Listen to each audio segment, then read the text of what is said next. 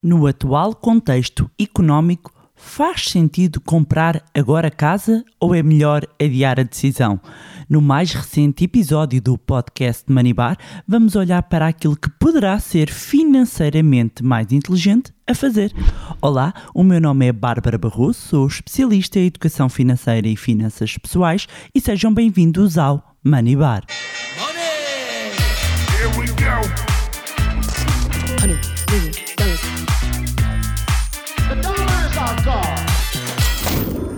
Olá, meus amigos, como é que vocês estão? Espero que estejam todos bem, de boa saúde, como sempre. Já estão a pensar nas férias ou, ou nem por isso? Hum? Já foram de férias? Já? Não? Não vão?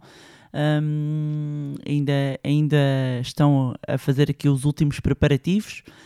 Hum, pois bem, pois bem, férias à parte, hoje vamos dedicar um episódio aqui a um tema sobre o qual tenho recebido muitas questões e que, eh, por vários motivos, não é? Tendo em conta a a conjuntura atual, acaba por estar na ordem do dia.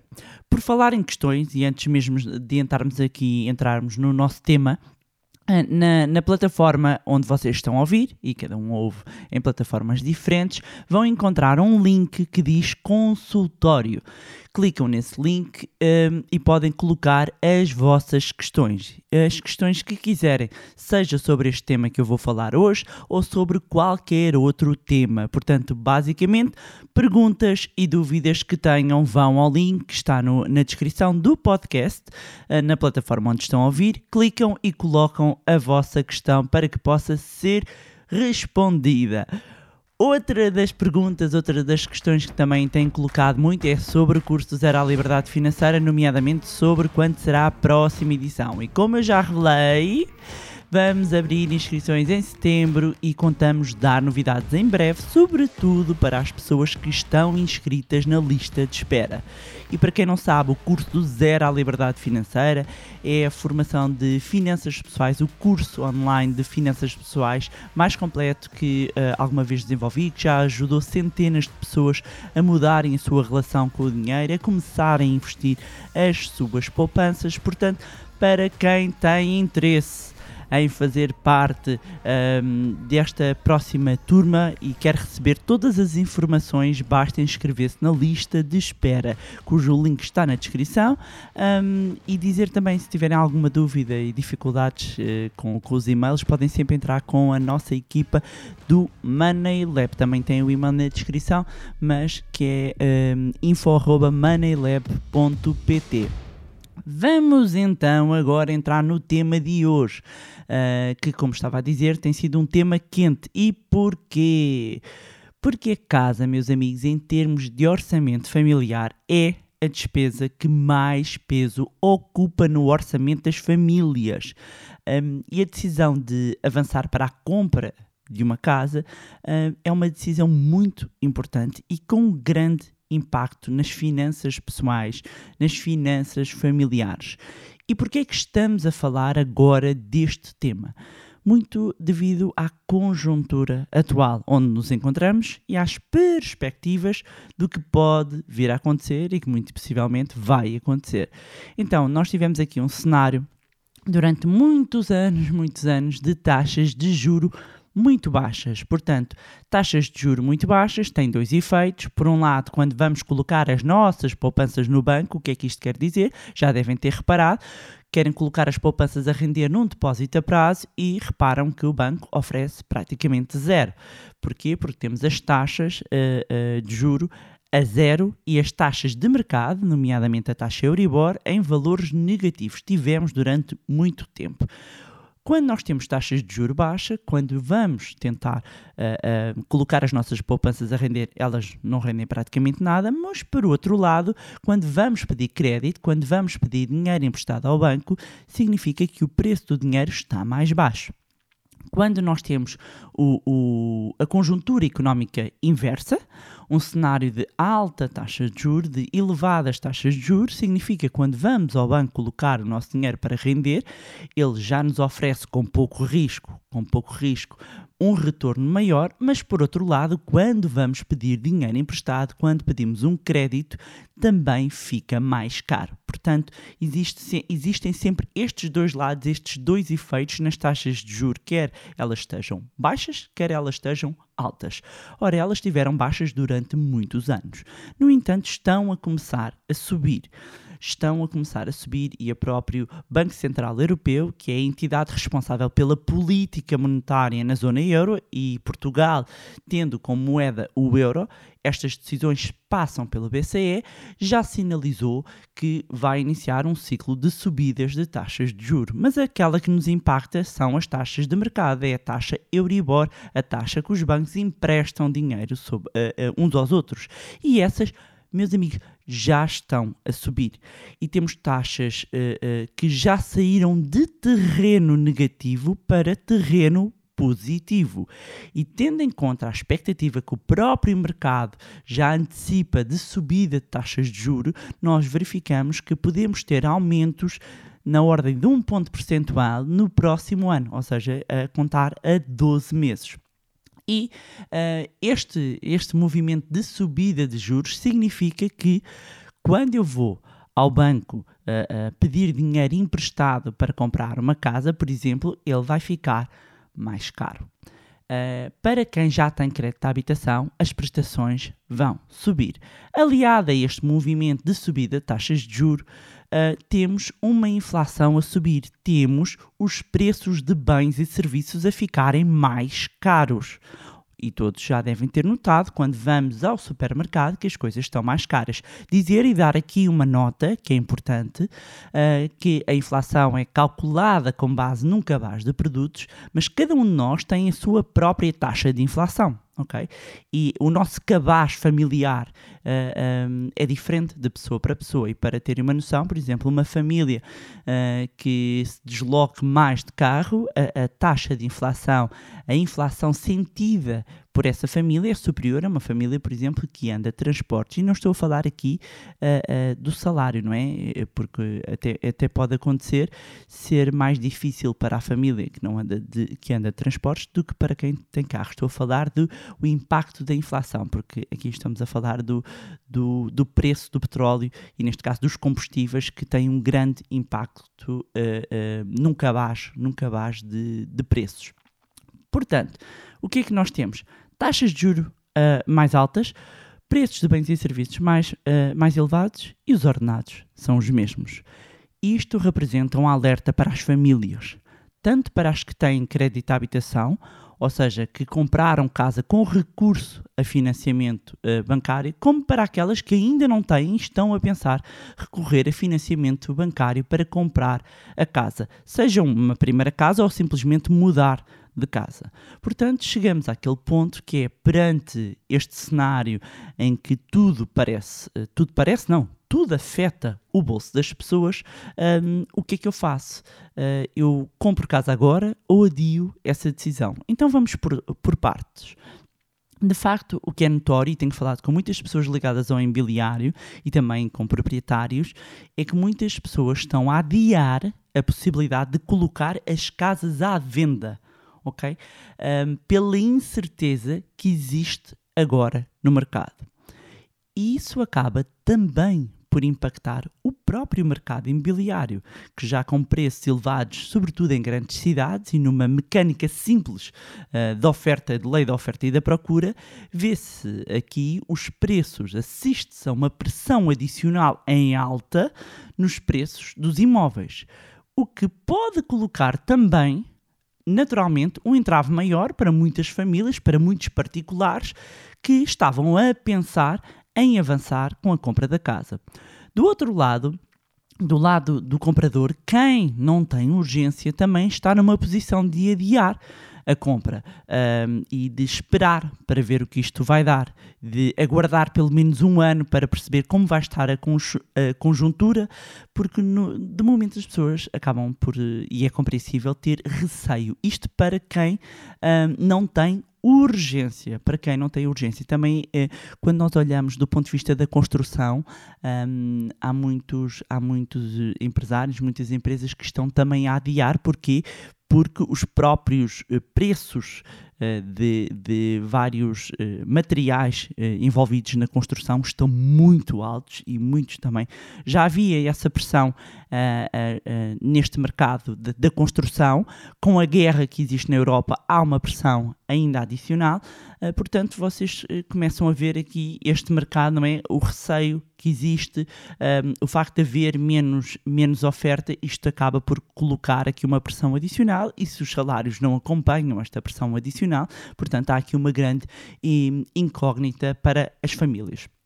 Agora, do lado de quem não consegue adiar e quer avançar para a compra da casa, há aqui alguns pontos que deve considerar. E no fundo eu quero deixar aqui umas dicas importantes e, e algumas delas servem não só para quem está a ponderar avançar, como para os próprios que eh, eh, para as próprias pessoas que já têm crédito de habitação. Mas aqui o episódio é, eh, é centrado sobre compra casa agora ou adio esta decisão. Portanto, quem não pode adi- adiar a decisão hum, por algum motivo, hum, existem aqui pontos importantes. Primeiro ponto: quanto pode pedir? Então, vou dizer-vos uma forma de vocês fazerem a conta. Fazer uma conta muito simples para saber quanto podem pedir eh, ao banco, eh, no máximo, ok? E tem por base a taxa de esforço.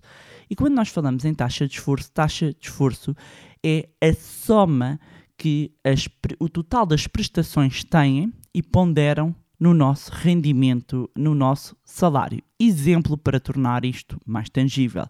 Se hum, eu, eu, eu ganho mil euros, e os mil euros só para ser mais fácil fazer a conta, depois fazem a conta ah, com os vossos ah, salários, a taxa de esforço não deve ultrapassar os 30, 35% no máximo dos máximos, o que significa que no máximo, eh, uma pessoa que ganhe mil euros deveria eh, eh, despender 300 euros com todas as prestações do, do- de crédito, ok? A taxa de esforço não considera apenas o crédito à habitação, mas sim todas. Ah, mas ó Bárbara, eu não tenho outros créditos. Muito bem, mas se tem uma taxa de esforço nos 30% já com crédito à habitação, amanhã, se quiser pedir um outro empréstimo, seja para umas obras, seja ah, ah, para compra de um, de um carro, poderá não conseguir. Porque o banco vai fazer esta avaliação da sua taxa de esforço e não irá conceder então ah, o empréstimo. E até por boas práticas de, de finanças pessoais não é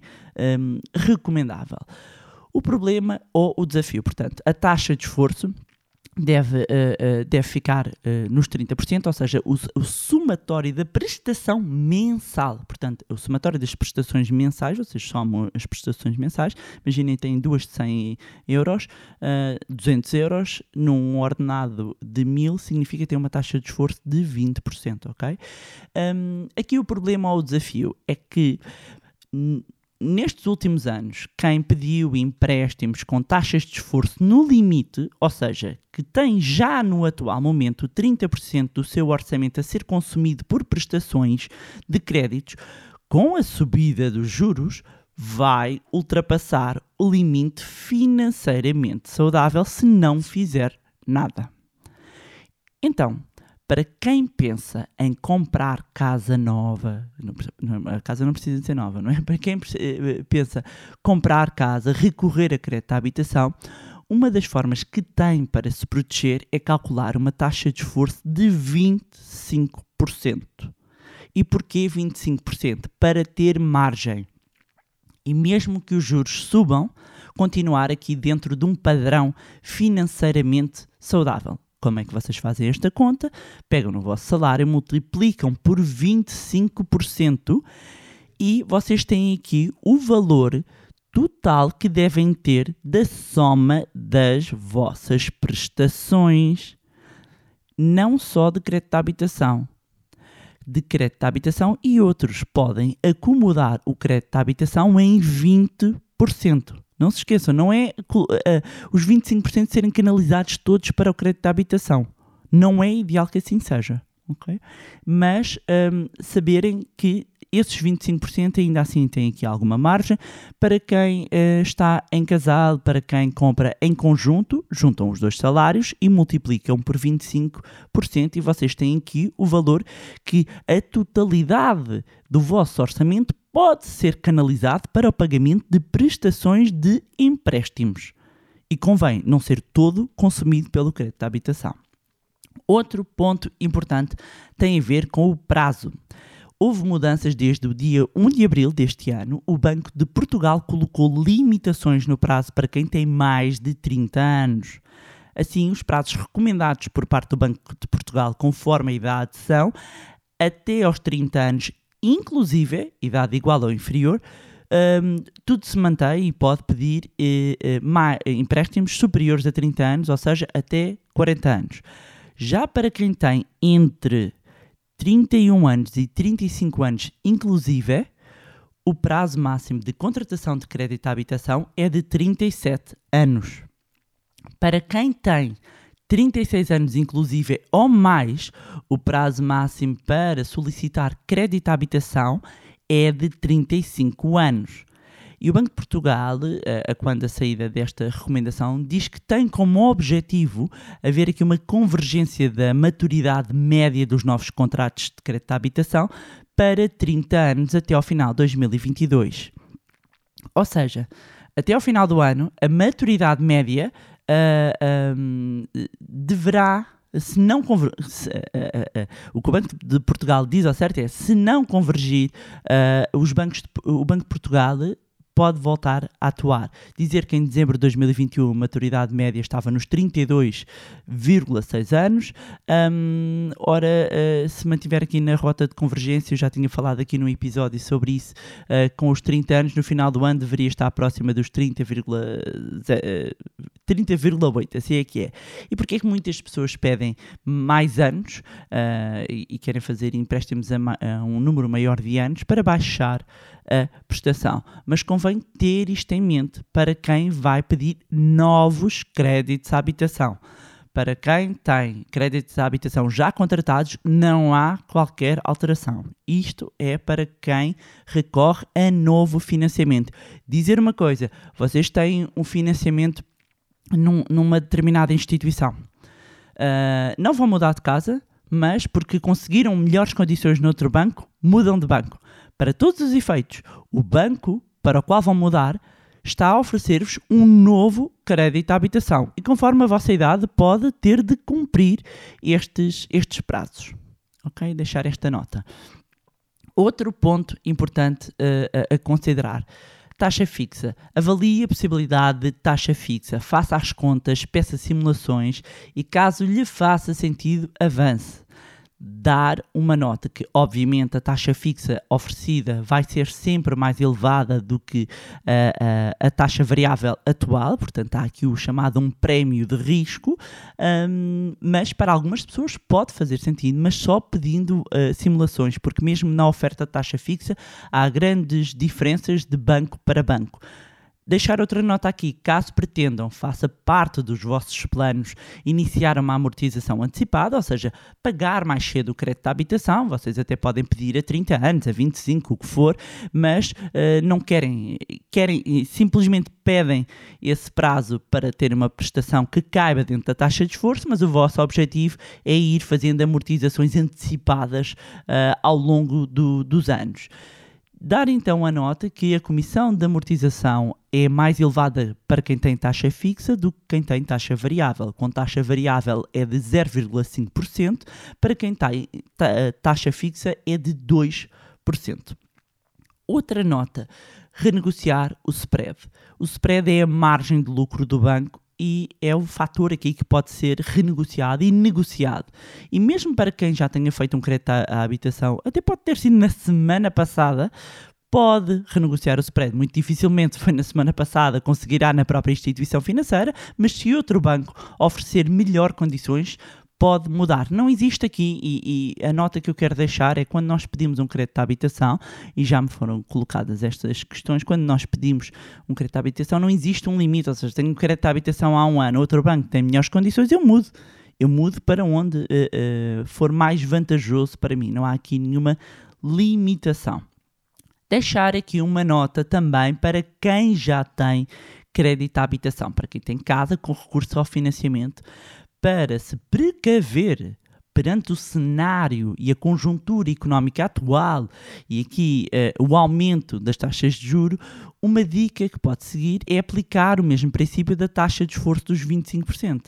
Ou seja, faça uma simulação agora, hum, em função do seu salário, avalie qual é que é o peso que o somatório das prestações que tem Uh, tem no, no, seu orçamento, no seu salário, avalie quanto, que percentagem das prestações estão a ser, uh, que percentagem está a ser consumida do seu salário para o pagamento da das prestações e, por prudência, procure colocar essa taxa de esforço no máximo nos 25%. E claro que pode ir até 30, não é? Uh, mas como lhe disse, as taxas de juros estão a subir, as expectativas são de que continue a subir, e se já está no limite, depois pode começar a entrar na zona vermelha. Planeamento e prudência. Planeamento e prudência, nesta altura, uh, acabam por ser os, os nossos melhores conselheiros. E pronto, era isto tinha para trazer em mais um magnífico podcast Manibar. Relembrar que podem colocar as vossas questões no link que está na descrição. Aproveitar, como sempre, para deixar um agradecimento pelo vosso carinho, pelas vossas mensagens, pela vossa partilha. Já sabem que podem acompanhar-nos nas nossas redes sociais, Facebook, Instagram, uh, juntarem-se ao nosso grupo no Telegram. Eu deixo sempre aqui uh, os links na descrição. Mais uma vez, não se esqueçam de subscrever o podcast na plataforma onde estiverem a ouvir e também acompanhar a nossa newsletter. Podem ir ao site manilab.pt e encontram a newsletter ou também link na descrição. Se gostaram do conteúdo e acham que vai ser útil a outras pessoas, partilhem. Quanto a nós, encontramos no próximo Money Bar. Here